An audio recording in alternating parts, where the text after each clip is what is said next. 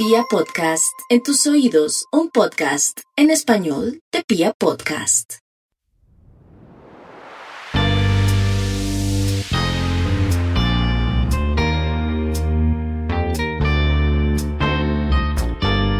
Bienvenidas y bienvenidos nuevamente a un episodio más de Las Pintas de Juli. Para quienes son nuevos por aquí, mi nombre es Juliana Gutiérrez de la Cuadra y trabajo como consultora de imagen con el propósito de facilitarte el camino para que obtengas una imagen personal que esté conectada con tu interior, que refleje auténticamente quién eres. Puedes encontrar más cositas por aquí en julianagutierrezdelacuadra.com y también en mi Instagram, donde estoy como arroba juliana g de la cuadra. Hoy vamos a hablar de el lenguaje de los colores. Yo creo que es un tema que a todos nos causa cierta curiosidad y sin duda a través del color nosotros estamos transmitiendo un mensaje y no solamente un mensaje sino una energía. Todo es energía y sin duda los colores también tienen una vibración. Así que a través de esta explicación vamos a empezar hoy con cinco colores. En el próximo episodio vamos a ver otros cinco colores. Vas a empezar a comprender y a concientizar lo que mm, estás transmitiendo con los colores que eliges y también con qué estás vibrando cuando eliges cada uno de los colores que decides ponerte. Es muy, pero muy importante concientizar cuál es la relación que nosotros tenemos con cada color. Para unas personas, por ejemplo, el negro ha sido siempre sinónimo de muerte, pero para otras de pronto el negro se ha asociado a la elegancia. Entonces, sí, claro, todo depende de la experiencia que nosotros tengamos o hayamos tenido con ese color y también de que oigamos mucho a nuestras emociones, que las observemos muy bien. Como se los comentaba en el anterior capítulo de los factores más importantes por tener en cuenta en el momento de vestirnos es que escuchemos muy bien nuestro interior, que seamos muy honestos y muy francos con nosotros, siempre con mucha delicadeza, con mucha suavidad, con mucho amor por supuesto, y que nos permitamos observar esas emociones, claro que sí. Porque muchas personas a veces me han preguntado, eh, entonces, eh, el hecho de, por ejemplo, ponerme el color negro todos los días significa que eh, yo soy una persona triste y pues no, resulta que no, no necesariamente es eso. Puede ser que eres minimalista o que tienes alguna tensión con la imagen y no la has resuelto, no la has trabajado. Entonces, pues son muchísimos factores, son varios matices, de verdad, literalmente, los que están asociados cuando nosotros estamos escogiendo un color. Mm, pero sin más preámbulo, y además, yo creo que no en el siguiente capítulo, sino en el que le sigue, vamos a hablar en detalle acerca de la psicología del color. Hoy vamos a hablar mucho más del lenguaje, uno de mis libros de cabecera y que lo recomiendo muchísimo, en el que además me baso para poder hacer este episodio del podcast. Se llama Las vidas secretas del color, escrito por Cassia St. Clair. Lo súper recomiendo para los apasionados del color. Aquí está entonces este libro. Y bueno, pues vamos a empezar con el blanco. El blanco nosotros sabemos que técnicamente no es un color, el blanco es ausencia de color. Eh, y podríamos decir que envuelve todas las tonalidades. Mm, también que es el más neutro y entonces por ende es el color menos agresivo. Se considera muy puro dentro de la paleta. En el libro que les acabo de comentar dice que si los colores fueran personas, el blanco sería admirado, pero seguramente no sería muy popular porque es un poco demasiado exclusivo y neurótico. Y para mm, empezar, cuesta mucho trabajo fabricarlo, porque no lo conseguimos mezclando pinturas de otros colores.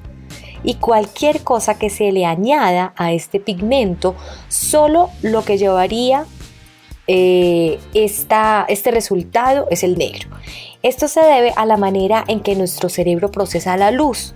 Cuantos más pigmentos hay en una mezcla, menos luz se refleja de vuelta en nuestros ojos y más oscura y más turbia se vuelve.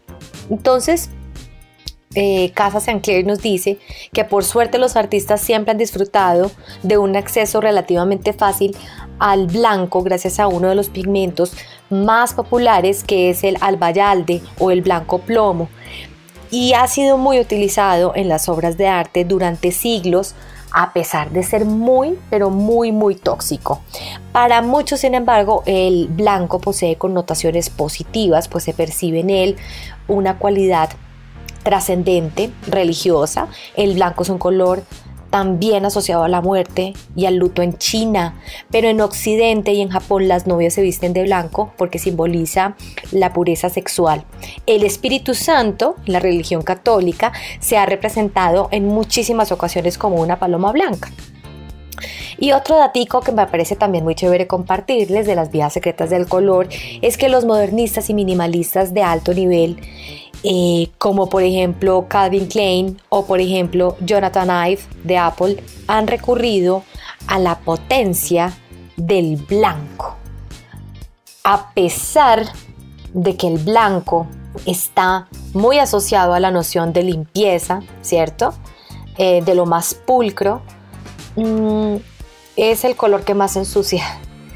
Fíjense cómo los productos blancos, las batas de laboratorio, los manteles, constituyen todos ellos un desafío debido a la poca practicidad de lo impoluto. Es como si nos estuvieran desafiando para que no derramemos absolutamente nada. Así que entonces el color blanco nos sirve para aclarar nuestras emociones cuando estemos muy estresados, por ejemplo. Sin duda es reconfortante, es muy espiritual, nos conecta con la calma, con la paz cuando necesitamos decorar un espacio y hacerlo visualmente más grande, el blanco es el color preferido. Mm, no olvidemos que es el tono de la nieve, entonces también nos puede conectar con algo frío, con algo lejano. Y eh, en una entrevista de trabajo se aconseja mucho vestirse con algo blanco porque le da más confianza al entrevistado. Ese es el color blanco. Vamos ahora con el amarillo. El amarillo creo que todos siempre lo asociamos con muchísima energía, con felicidad, con alegría, con optimismo. Pues eh, nos acordamos del sol, por supuesto. Y estas asociaciones tienen su, digamos que lado negativo y por supuesto positivo, como lo estamos viendo. El amarillo también está asociado con los celos, con la envidia, con la traición. En los pasajes de la Biblia siempre se ha puesto a Judas vestido con una túnica amarilla. El amarillo también lo asociamos con la inteligencia, con la diversión, con la creatividad. Vamos a, ver un poco también lo que dice Cassia Clair. Acá, por ejemplo, ella empieza diciendo, a Oscar Wilde lo arrestaron a la entrada del Hotel Cadogan de Londres en abril de 1895. Al día siguiente, el diario más importante publicó arrestado Oscar Wilde con un libro amarillo bajo el brazo. Eh, Wilde sería condenado por un tribunal por una conducta indecorosa poco más de un mes tarde, pero para entonces el Tribunal de la Opinión Pública ya hacía tiempo que lo había sentenciado y decía, ¿qué hombre respetable se dejaría ver en público con un libro amarillo debajo del brazo? ¿Mm? Fíjense la connotación que en ese momento tenía entonces el color amarillo. Los artistas tuvieron muchos problemas con el color amarillo. Dos de los pigmentos de los que dependían para pintar sus obras, el oro pimente em, y el gutagamba, eran altamente venenosos. Em, para la mitad del siglo XX se crea que el amarillo de Nápoles procedía del cráter del Vesubio. Mm, y entonces también, por ejemplo, el amarillo bilis se hacía a base de piedras de riñón de buey. Y cuando lo vemos también en las personas, el amarillo es un color que se asocia a la enfermedad, por ejemplo, los cálculos biliares o la hepatitis. Cuando lo vemos desde el punto del periodismo, indica sensacionalismo imprudente. Eh, y otra relación que también tiene el amarillo es el flujo de inmigrantes que llegó a Europa y América del Norte de Oriente, sobre todo de China, a principios del siglo XX, y se conocía como el peligro amarillo. Ahora, la estrella que los nazis obligaban a llevar a los judíos es ejemplo del uso del amarillo como símbolo de estigmatización o también lo podríamos ver con otros grupos marginados que se vieron forzados a llevar ropas o señales amarillas en la Edad Media. Bueno, fíjense que pese a todo lo que les estoy contando, el amarillo también está asociado a la belleza, está asociado al valor. En Occidente, por ejemplo, el pelo de color rubio eh, es considerado el ideal en estadísticas, en estudios, eso, eso es lo que se ha mostrado.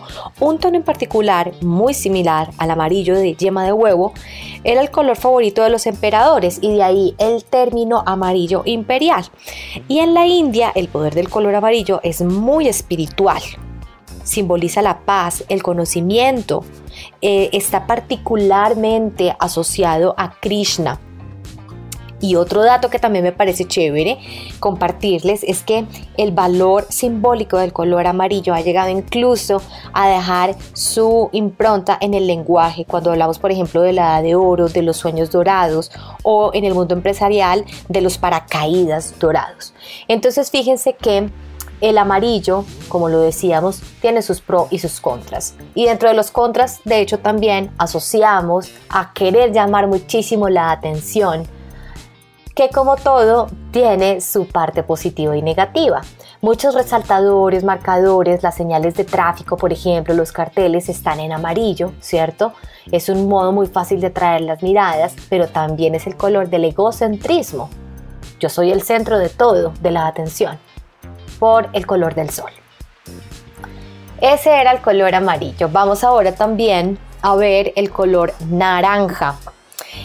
Y entonces acá en el libro Las vidas secretas del color empezamos con una pregunta que yo creo que muchos nos la hemos hecho. ¿Primero fue la fruta o primero fue el color?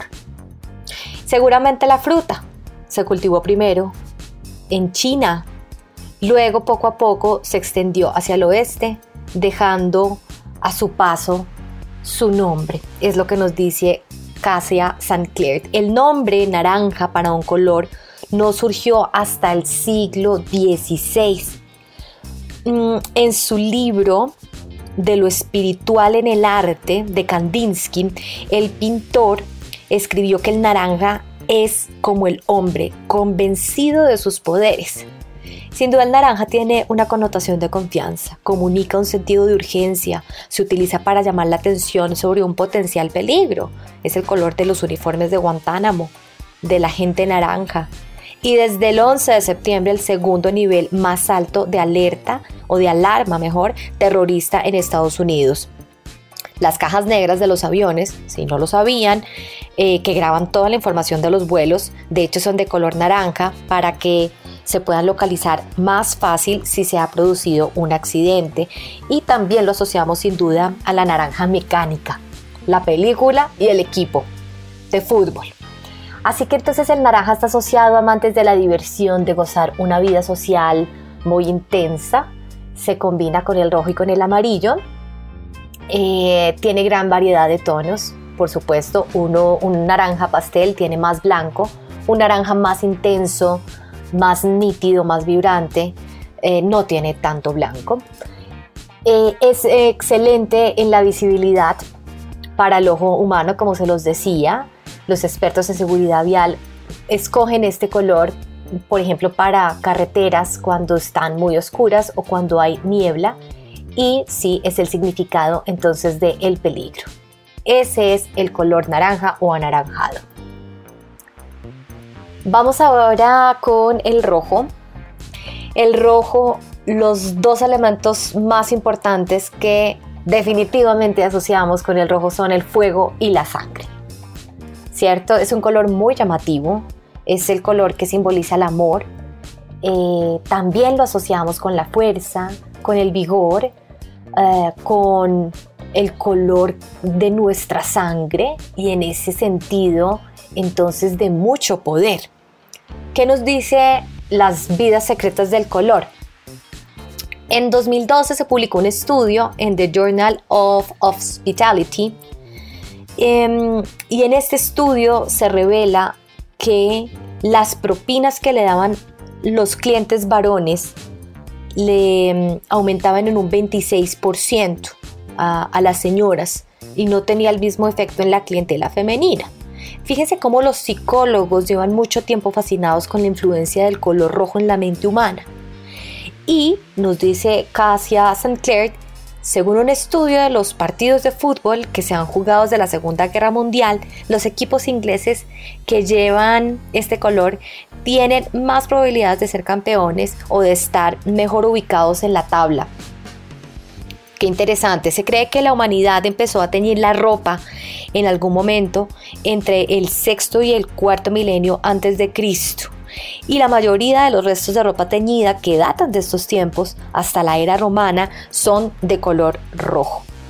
El rojo, como se nos decía, el color de la sangre se vincula muchísimo entonces con el poder. Hoy en día, por ejemplo, vemos a las celebridades em, que desfilan sobre una alfombra roja. Y un dato que también me parece muy interesante compartírselos es que en 1999 el rojo aparecía en el 74% de las banderas del mundo, convirtiéndolo entonces en el color más popular para plasmar la identidad nacional. Entonces, además del poder rojo, ¿cierto? Eh, posee también una asociación con la lujuria y con la agresividad. Se suele, por ejemplo, representar al diablo con el color rojo. En Occidente, la asociación del rojo con el sexo se remota por lo menos desde la Edad Media. La letra escarlata, este libro, ha fascinado tanto a los lectores desde su publicación de esta novela en 1850. Esta potente mezcla de poder y de sexualidad que tiene el rojo hace que el color sea una elección muy audaz, pero también muy complicada, por ejemplo, para una marca. Yo creo que la marca que primero se nos viene cuando estamos hablando del rojo es Coca-Cola, que le debe sus colores a la bandera roja y blanca de Perú, que es donde la empresa, dice Cassia Clair, se abastecía de las hojas de coca y de cocaína que tenía sus bebidas hasta la década de 1920. Así que entonces también Dado que es el color de la sangre, se asocia a la guerra, se asocia al peligro, se asocia a la ira, como se los decía antes, a la agresividad, pero también es un color que le gusta mucho a las personas extrovertidas. Entonces, si en algún momento necesitamos llamar un poco más la atención en algún escenario, el rojo llevado de una manera equilibrada con el resto de los colores que nosotros elijamos para nuestro outfit es una muy buena recomendación. Y ahora vámonos por último en este episodio con el morado o con el púrpura. El morado mm, es un color muy profundo, es un color oscuro y por lo general lo hemos asociado a la nobleza, a lo espiritual, a la creatividad, incluso también a la realeza. Las vidas secretas del color nos dice em, que debido a un deseo desmedido y lo costoso de fabricar la variedad de tiro, de tiro es una especie de paño, el púrpura se convirtió en un símbolo de opulencia, de exceso y de gobierno. Ella dice, nacer en el púrpura era nacer en el seno de la realeza. Entonces, el estatus especial del púrpura no se restringía solo a, Occidente, por ejemplo en Japón un púrpura oscuro o un color prohibido que no estaba al alcance de la gente corriente. Así que entonces el púrpura lo asociamos mucho con la intelectualidad y con la dignidad. Acordémonos, por ejemplo, también que se asocia mucho a lo eclesiástico El morado nos ayuda mucho a buscar el sentido de la vida, una satisfacción espiritual y lo conectamos mucho con la conciencia elevada. Eh, como se los estaba ahorita diciendo, en el catolicismo el púrpura representa luto o muerte. También lo asociamos con la realeza. En Japón también lo conectan con la riqueza. En Brasil con la muerte y el luto. En la India con la pena y con la comodidad.